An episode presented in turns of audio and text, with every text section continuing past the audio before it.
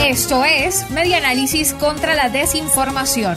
Compartimos noticias verdaderas y desmentimos las falsas. Sal procesada que se derramó en accidente no intoxicó a personas en Maracay. Circula una cadena en WhatsApp en la que alertan a los habitantes de Maracay de no comprar sal detallada por provenir de un volcamiento de sal de presunto uso farmacéutico. El Observatorio Venezolano de Fake News verificó esta información y es falso.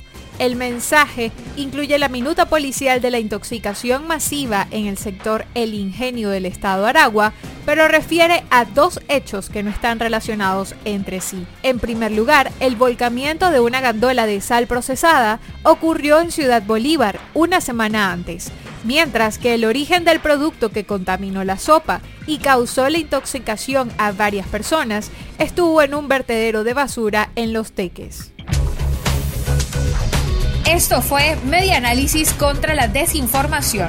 Síguenos en nuestras redes sociales, en Twitter e Instagram en arroba medianálisis y nuestra página web medianálisis.org.